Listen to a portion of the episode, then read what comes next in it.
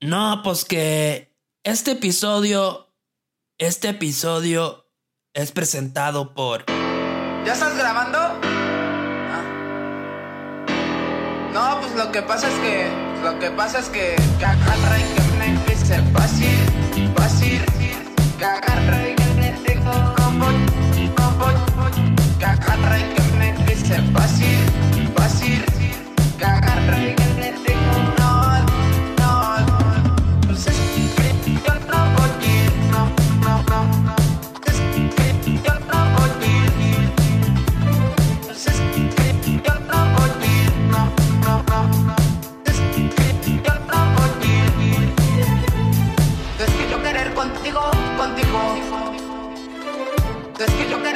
contigo, contigo, que agarre y que me dice.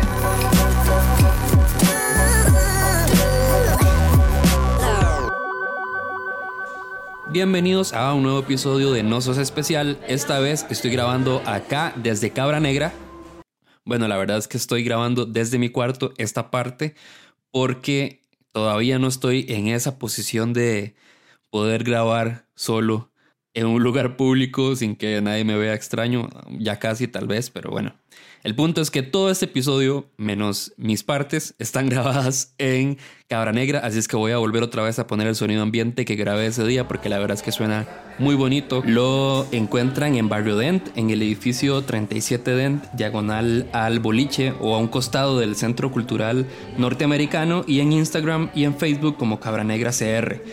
Cabra Negra para mí es un es una zona segura todo lo que hago con ellos en realidad nació de eso y no al revés. O sea, yo encontré acá un espacio muy chiva y a partir de eso salieron oportunidades para hacer cosas aún más chivas como la que estamos haciendo en esta ocasión en donde hicimos un experimento, me traje el micrófono a Cabra Negra y empecé a recibir historias y a cambio le di a la gente un capuchino.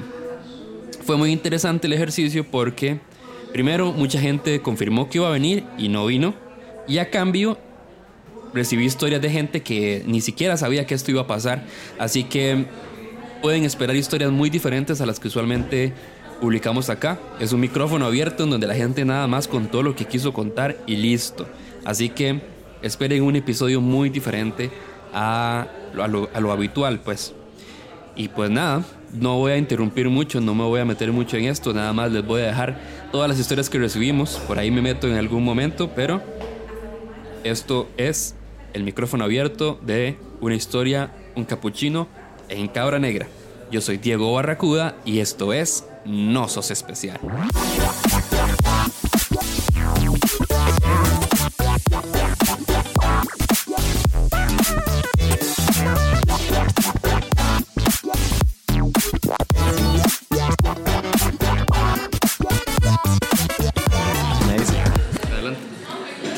Hola, mi nombre es Cristian Rodríguez y les voy a contar mi historia de, de pelada culo, literalmente. Eh, bueno, todo comenzó un día que estaba con mi exnovia. eh, íbamos a una boda de una de las mejores amigas de ella y era una boda de, de una de una amiga de ella que tenía mucha plata, entonces eh, y ella estaba como toda preocupada porque saliera todo bien eh, y la cosa es que bueno, y ya fuimos a la boda, la boda chivísima, había eh, había carrusel, había de, tomar todo lo que uno quisiera, helados, eh, o sea, había de todo en la boda.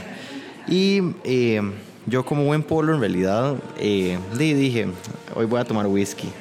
Entonces, eh, di sí, todo bien, ya pedí un whisky y la cosa es que me traen un whisky buenísimo, 18 años y la cosa, yo decía, ah, no, este es el mejor whisky ya que, he probado, creo.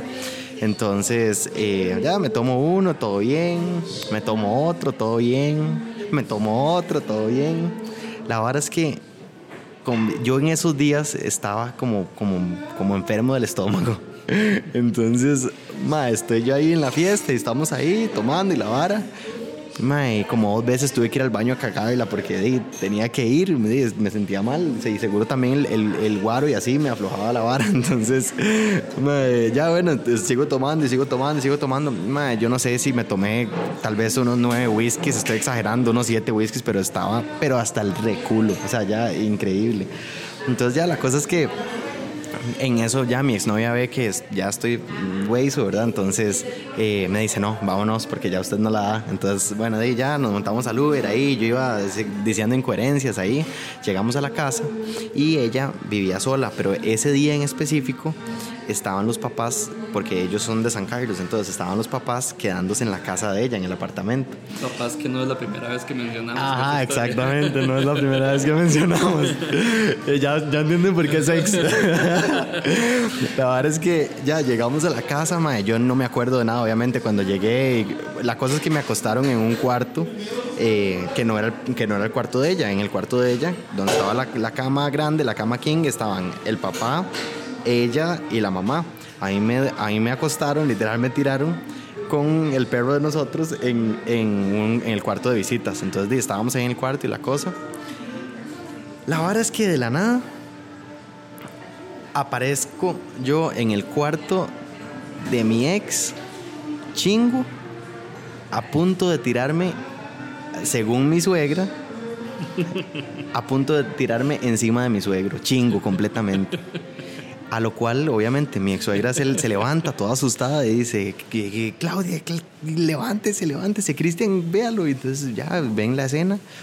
Mi ex se levanta, me lleva al cuarto y cuando me lleva al cuarto, se lleva la sorpresa de que yo me había cagado en el suelo. O sea, yo me había cagado en el suelo. Yo ni siquiera me pongo, me, pongo, me, me pongo a pensar hasta en mi perro que estaba ahí conmigo. El madre me vio cagando en el suelo. madre, tanto que me cagas a mí de que no lo haga y vos lo estás haciendo. Yo estaba tan borracho, tan borracho, tan borracho que seguro estaba soñando de que estaba en el baño. Me bajé los pantalones, bueno, el boxer. Madre, me cagué en el suelo. Me cagué ahí, me cagué. Y, y como seguro en algún momento de, de- medio me desperté o lo que sea, me fui al baño donde, donde siempre iba, que era el, el baño del cuarto de ella. Ni siquiera fue el baño de visitas, fue el cuar- al cuarto de ella. Entonces, fui al baño de ella, de hecho nadie se dio cuenta, pero yo ah, fui al baño ahí otra vez y cuando salí me iba a tirar en la cama. Y cuando me iba a tirar en la cama, yo chingo, sin boxer ni nada, fue cuando mi suegra me vio. Entonces, bueno, la cosa es que para hacer el cuento un poco más corto, mi ex de verdad que me amaba porque lo que hizo fue, ni siquiera me metió al- a la ducha, ni siquiera me tiró ahí debajo del agua, lo que hizo fue llegar, limpiarme el culo. Ma, me limpió el culo la madre.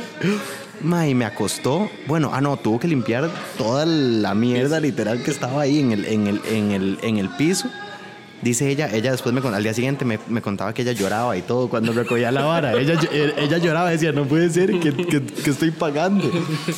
Ella limpió todo, me limpió a mí y yo lo que pasó fue que me desperté chingo al día siguiente en, en el cuarto este de visitas y yo, mae, y eso como que uno no, yo no me acordaba, se lo juro que no me acordaba que había pasado, pero yo sabía que algo malo había pasado. Ese sentimiento como que uno sabe, mae, algo malo pasó.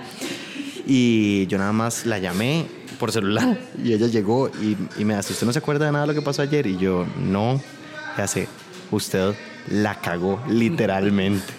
Y esa es mi historia, mae. Un par de meses duró la relación y, y no, no, no, no tengo ni por qué, ni que, ni que preguntar por qué se terminó. Los que se consideren verdaderos fiebres de este podcast reconocerán esa voz. Cristian es la persona que contó la primera historia del primer episodio de la primera temporada de No Sos Especial y también tiene que ver con los suegros y con y con, con esta ahora ex novia. Eh, fue, fue divertido encontrármelo porque él, él no, no- ni siquiera sabía que eso estaba pasando. Así que fue muy divertido poder saber esta historia. Eh, nada, los dejo con más. Eh, ok, bueno. Mi historia es sobre cómo, cómo yo me perdí cuando tenía ocho años. Eh, resulta que yo iba a una escuela que tenía este horario que es como en la mañana y en la tarde. Entonces, ese día me tocaba en la tarde. Y eh, resulta que eran, yo salía a las 5 de la tarde y eran las 7 de la noche y yo seguía en la escuela. No habían ido por mí y ya habían cerrado la escuela y yo tenía, estaba asustada y entonces una amiga me dijo como yo vivo muy cerca, vamos a mi casa y tal vez ahí sus papás pasan por usted. Eran las siete y media y no pasaban por mí y la mamá de mi amiga me dijo usted ya se tiene que ir. Entonces yo me acordé cómo llegar a mi casa a pie desde la escuela. La escuela quedaba en Cedros, en Montes de Oca, y yo vivo en San Ramón de Tres Ríos, en Bellomonte. Entonces era como aproximadamente como tal vez unos 3, 4 kilómetros a pie. Y entonces decidí tomar el rumbo de irme, de irme a pie para mi casa. A las 7 y media de la noche tenía 8 años. Fue como en 1900, ¿qué? 97, 98, 97. Entonces, ¿ah? Ajá, 89. Entonces ya me empecé caminando y me dio demasiado miedo. Y recordemos que no habían celulares, eh, no se sabía nada de nadie. Y por otro lado, en mi casa estaban vueltos locos porque resultó que mi papá quedó en recogerme. Y cuando llegó a la casa, mi mamá le dijo como, ¿y, Paola? Y mi papá eh, se me olvidó. Entonces se volvieron locos, llamaron a mis tíos, llamaron a mis abuelos, todo el mundo andaba buscándome y yo iba camino a mi casa. Cuando iba llegando por el, por el Cristo de Sabanilla, ah bueno, y vi una, una pareja de muchachos que iba caminando, entonces yo me les pegué, entonces me le pagaba como a señoras o gente que iba caminando porque estaba muy asustada porque nunca había hecho algo así, pero yo decía, di, tiene sentido, voy para mi casa. Yo no, o sea, no pensé que, que fuera a ser un problema. Cuando llegué, a, cuando iba caminando por el Cristo de Sabanilla, escuché un carro que me pitaba y yo me asusté un montón y volví a ver y era mi papá. Y entonces me hizo luces y yo, ay, qué dicha, ya vinieron por mí. Y cuando me subí al carro, mi papá estaba desesperado con esta cara como de que ya se iba a morir y me pegó una nalgada y me regañó porque me dijo que yo me había perdido. Entonces ya me subí, yo estaba como, como en shock, pero yo decía, ah, esto es mi culpa. Entonces llegamos a la casa y, ah, bueno, mi papá me decía como, ¿y qué estaba haciendo? Y yo, de ahí, caminando a la casa. o sea, eran las 7 de la noche. y, y ya llegué a la, a la, o sea, llegamos a la casa y estaba mi abuelita, estaba mi mamá, mis tíos, todo el mundo llorando, pensando que me había pasado de todo. A mi mamá se había ido a la escuela a buscarme le, gritó al guarda, revisó todas las aulas, buscando a ver si yo estaba en baños, todo, porque ella tenía como, como la idea de que me había pasado algo terrible, que alguien me había secuestrado. Y entonces todo el mundo estaba ya como en, en ese momento que, que ya no, no, no soportaban la, la angustia. Y mi abuelita me agarró de los hombros y me decía, usted me quiere matar, usted me quiere matar, usted se perdió. Entonces durante mucho tiempo es la historia, mis papás cuentan esa historia como si yo me hubiera perdido. Exactamente.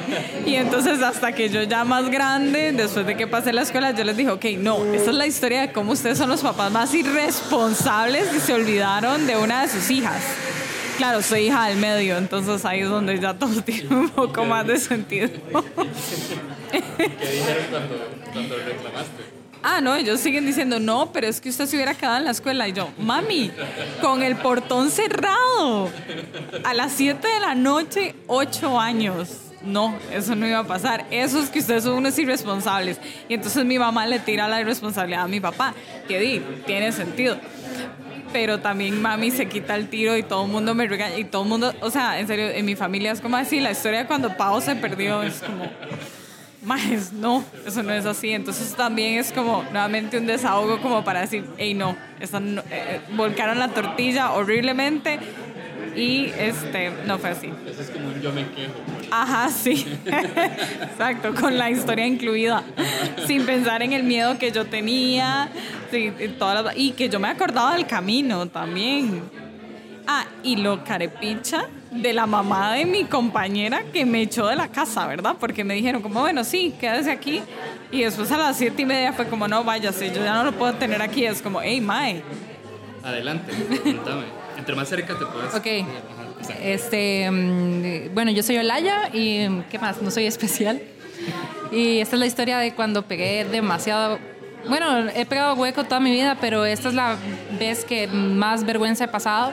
Y bueno, lo que pasó es que yo vivía con mi novio, en, todavía vivo con mi novio, pero vivíamos en, en, en Curry por Plaza del Sol y el apartamento tenía, el, nuestro cuarto tenía baño propio y el- la parte de arriba como que habían dividido una casa grande en dos, pues una pared en medio y entonces no cerraron la parte de arriba en el baño.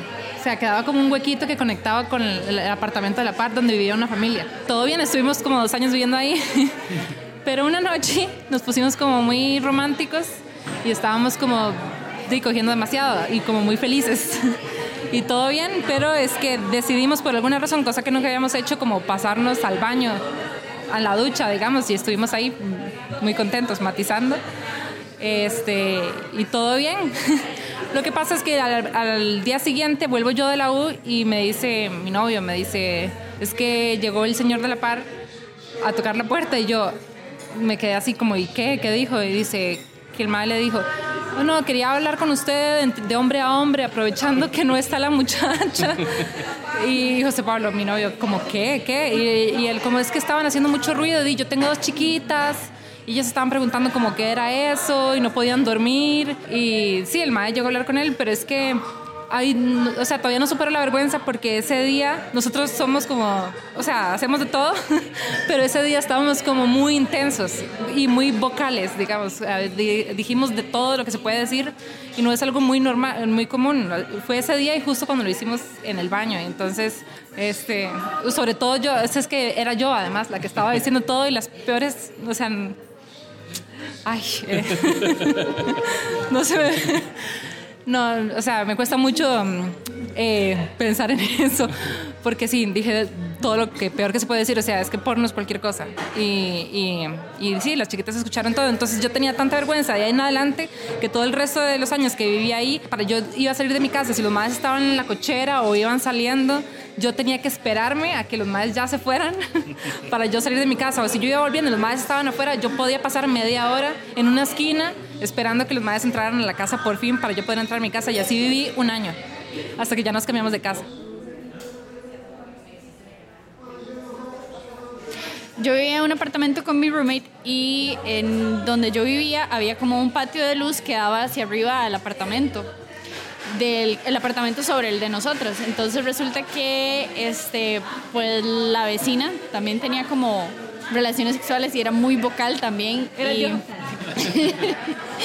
y resulta que por eso fue que ahora ella me contó la historia, entonces yo como que me acordé. Eh, y entonces, di, a veces me despertaba a mí, o sea, uno sí entiende qué está pasando, pero era demasiado, o sea, eran las 2 de la mañana y yo, ¿qué le están haciendo a esa mujer? y eran días entre semana y yo tenía que ir a trabajar y todo. Y, mm, y lo peor de todo es que ella tenía un chiquito. Yo recuerdo que yo escuchaba al chiquito también y entonces como que historia más fea, ¿verdad? Pero resulta que mi, mi roommate y yo, ya muy hartas de, de escucharle y de no poder dormir, hicimos una carta diciendo que era de parte de todos los demás inquilinos que por favor tratara de mantener su vida sexual en privado, que todos no teníamos que enterarnos de lo que hacía y de lo que no le hacían y que respetara que tenía un hijo y todo y entonces le metimos el- la carta como debajo de la puerta y nunca le dijimos nada y como a las dos semanas la muchacha se fue de los apartamentos yo creo que le dio demasiada vergüenza también nunca supe quién era nunca la vimos pero pero hasta la fecha yo creo que le puedo reconocer la voz Si a mí me hubieran dado una carta. Así grita. Exactamente, sí. No, yo no me quejo, yo dejo y de, vivo y dejo vivir, ¿verdad? Normalmente, pero esa vez sí fue mucho, entonces yo di, hagámoslo. y pues funcionó, se fue. Antes de continuar con las siguientes historias, nada más quiero recordarles que nos pueden seguir en Instagram, nos buscan como No Sos Especial, en Facebook también y en YouTube. Eh, parte del contenido que creamos eh, también está en YouTube, algunas cosas exclusivas están ahí.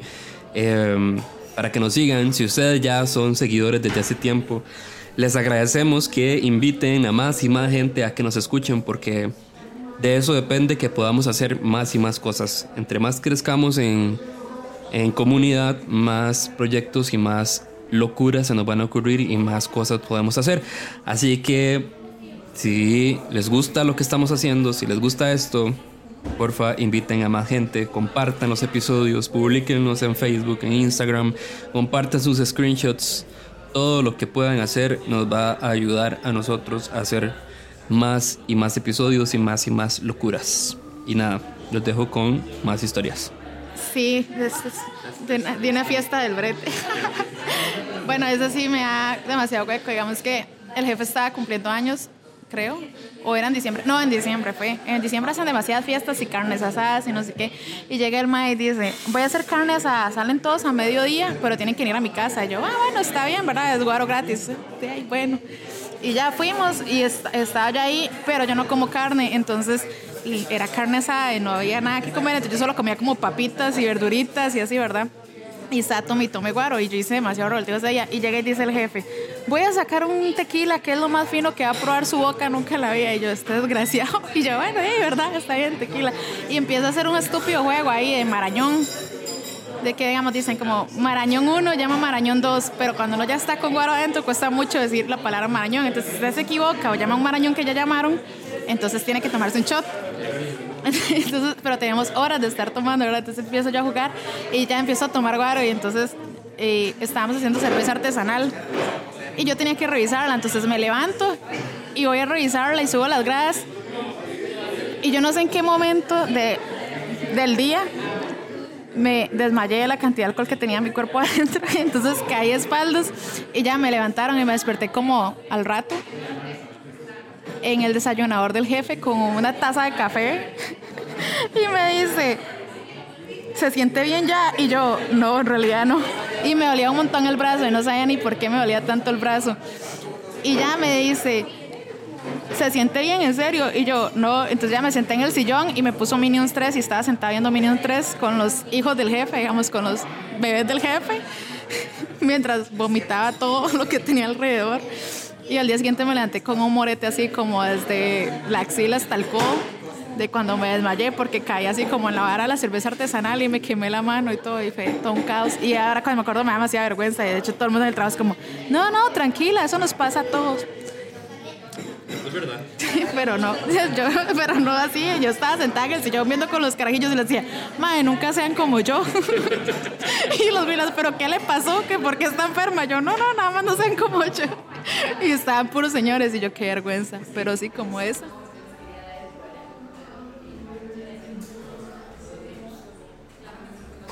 Ahora ¿Y qué? sí, Me presento. Sí, presentate, adelante. Mejor aún. Ay, bueno, qué pereza. Bueno, yo soy Ani y esta es mi chocoaventura de cuando me agarré en el colegio. Bueno, resulta que yo estaba en un colegio católico y era solo de mujeres. Y yo no sé, yo tengo como esta cualidad en la que genero pasiones muy polarizantes, o me odian o me aman rajado, sorry.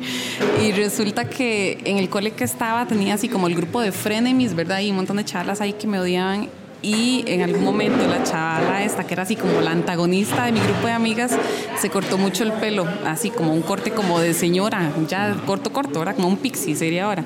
Y entonces me acuerdo que nosotros molestábamos cuando nos topábamos ahí en el cole era como que ay mira ahí viene fósforo verdad y ella se autodenominó que era un fósforo. Entonces de esa era la broma verdad y con la que la choteábamos cuando nos la topábamos. Y una mi mejor amiga del cole dibujaba demasiado chiva y entonces la madre hizo una caricatura de la chavala esta vieja me va a putear demasiado. y la madre la dibujó así demasiado chida, la como un fosforito, pero la cabeza era la, la caricatura de la madre esta con el pelo corto. Y lo pegamos en el baño que estaba más cerca de la clase de la chavala. Es cuando la madre salió de, de, de clases al recreo, obviamente lo vio, ¿verdad? Y lo que decía, le pusimos una nubecita de diálogo y lo que decía era como cuidado porque los fósforos quemamos, ¿verdad?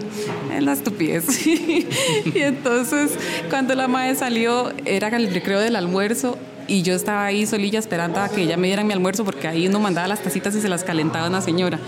Y cuando la madre vino, venía así como con toda su liga de secuaces, ¿verdad? Todo el grupo de la madre venía detrás de ella ahí a confrontarme por la bendita caricatura porque la madre asumió que había sido yo la que había sido el dibujo, yo solo había sido la mente maestra. Y entonces me acuerdo que la maecilla vino y me tiró la pelota del dibujo y me empujó y estaba la señora que calentaba los almuerzos, que era también la señora del, del grupo de, de, bailes típicos que yo estaba metida en. Entonces la doña obviamente me conocía. Y me acuerdo cuando la madre me empujó, yo no sé, a mí se me salió el diablo porque la vieja me tocó, ¿verdad? Se me tocó el hombro, fue como, hey, usted, no sé qué, y me empezó a putear. Y entonces yo me volví y cuando yo me di cuenta, yo tenía la chavala levantada con el brazo izquierdo la tenía al cuello. Le estaba diciendo hay un montón de improperios terribles y era un cole como de huilas bien portadas. Entonces fue todo terrible haber sacado la cloaca y fue como, si le cae el guante, que se lo plante, hijo de tal, y que no sé qué. Y bueno, vinieron todas las amigas y nos separaron y se la llevaron y fue todo el drama, ¿verdad? Y la chavala ahí como, ay, Dios mío, me rasguñó y yo ni uñas tenía. Pero me acuerdo volverme y ver la cara de la señora que calentaba los almuerzos y la doña estaba, pero o sea, demasiado cagada de la risa, ver la ridiculez de pleito, ¿verdad? Y que yo ahí toda, ahí, ay, hola señora, ¿cómo está? Y cuando me volví fue así, como que puteé demasiado a la vieja. Y bueno, fue ahí todo el drama. Al final, obviamente, por ser un colegio católico, eh, me suspendieron y suspendieron a la chavala, ¿verdad? Porque fue el super pleito, o sea, ahí nada pasaba. Ir allá en un baño y era el problema gigante. Y así fue como me convertí en la leyenda de la vieja que se peleaba en el colegio. Recuerdo que cuando regresé a la clase tenía una compañera que era muy pequeñita y la mae fue como, wow, qué demasiado chido usted, yo quiero ser como usted, ¿cómo hizo para pelearse con esa vieja tan grande? Y yo como, mae, X. bueno, esa fue mi aventura de cómo me suspendieron en un colegio católico. Llegar a que lo suspendan. Sí, sí. O sea, lo vaciló porque ni siquiera llegué a pegarle, yo nada más la levanté. Lo que pasa es que sí está demasiado puteada porque yo no soy zurda, sí, sí. Y cuando yo me di cuenta era así como She-Hulk y la tenía ahí. Sí. Pues sí, esa fue mi historia. Muchas gracias. Bueno, la verdad es que. Este, la verdad es que. Es que me da pena todo. Estábamos. Pero ya no están de pena, pero bueno, pena. La verdad es que estaba yo en décimo intento dos, ¿verdad? Porque yo soy repitente, obviamente. Estaba yo con mis amigas. Mis amigas este, eran menores que yo, como un año más o menos. Pero yo no sé, yo era demasiado idiota con las madres, ¿verdad? Entonces estábamos un día en clases de química y el profesor de química era como el único profe que todo el mundo respetaba en el aspecto de ponerle atención, digamos. Porque el mae era muy estricto. Y estaban todos así, súper callados y todo. Y yo por la ecuación tengo que estar sentada al puro frente y, y como preferiblemente al frente del profe, digamos, pero si yo no entiendo para que el mae me explique. Entonces yo estaba sentada ahí con, eran como, así, como filas de tres y yo estaba con mis dos amigas. Y la cosa es que yo no estaba poniendo atención, obviamente. Y fue con María Tomás ahí, un saludillo a María Tomás. y yo le decía como, "Mae, es que todo el mundo estaba poniendo demasiada atención. No sé qué, la madre, sí, madre, qué jeta. Entonces empezamos a hacer como varas para llamar la atención, pero la gente no se da cuenta, entonces a nosotros nos da risa. Y por allá a mí me empieza a dar hipo, ¿verdad? Entonces yo hablaba yo, pero suavecito, así, apenas, yo lo escondía. Y la verdad es que es como, madre, vea, álzase la blusa y nadie se va a dar cuenta. Y yo, ok. Entonces, pero ya me vuelvo ya así, como viendo hacia toda la aula. Y, y me alzo la blusa así rápido. Y nadie se da cuenta, entonces ni nos cagamos de risa, ¿verdad? Y nosotros, ¡ay! Y yo, ¿verdad? Con el hipo. Por allá. Y después la madre como... Nosotros hacíamos sonidos raros, como bla, bla, ya, ya.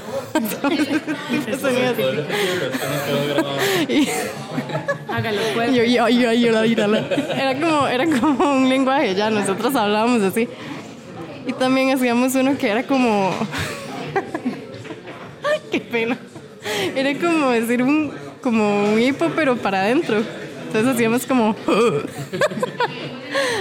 Entonces, me sonaba durísimo, la verdad sonaba como un sapo. Y la, clase, la clase estaba así súper callada, ¿verdad? Entonces, empieza María así como brilla. Y yo vi a la Y nadie se da cuenta, entonces más risa nos daba, ¿verdad? Y después la madre empieza a hacer, ¿verdad? Y yo me cagaba de risa y nadie volvía a ver. Y yo, ¿verdad? Y por allá nos estábamos riendo, así, cagadas de risa. Y en un toque iba a hacer yo el sonido, pero se me atravesó un hipo. Entonces, Madre, verdad sonó durísimo, así. Sonó como- Es que no lo puedo hacer aquí porque. Porque ya tengo que respetar, ¿verdad? Pero madre, sonó demasiado duro, o sea, sonó como. ¡oh! Pero así altísimo, madre, como con un megáfono. Y yo me tapé la cara así una vez y me puse roja, roja, roja. Y el profesor nada más nos volvió a ver con cara de asco, así, súper indignado. Y toda la clase volvió a ver y es como, mamá, Stanley, qué asco, ¿qué le pasa? completamente así y yo, yo nunca me tiro eructos, madre. Entonces yo era como, madre, no, no fue Ya me dio demasiada pena, pero al final, o sea, el profe no nos dijo nada, nada más nos volvió a ver así como con cara de asco total. Y toda la clase se rió como un ratico, pero mi amiga y yo no paramos de reír como toda la, la, la lección, así. Ya nos dio demasiada pena. A mí más que todo, yo, es algo que todavía no supero, ya me dio demasiada vergüenza. Antes de terminar, quiero contarles que estos remixes locos que estoy poniendo al principio los hace el canal Músicos Cínicos en YouTube, que no son solo súper talentosos para componer música, sino que también son súper graciosos. Eh, es complicado pedirles permiso, espero que no me que no me hagan eliminar mis episodios. Estoy más bien tratando como de que lo, sigan y que los escuchen porque la verdad a mí me divierten mucho. Y pues nada, espero que hayan disfrutado este episodio. Espero que puedan venir la próxima vez que lo hagamos y que puedan contar su historia, especialmente todas esas personas que dijeron que iban a ir y al final no aparecieron. nada, no, no es un hachazo, o tal vez sí. Pero eh, espero que les haya gustado. Si tuviste una semana de mierda, espero que te haya hecho sentir un poquito más acompañado. Pero sobre todo que sepas que no sos el primero ni serás el último porque no sos especial. Chao.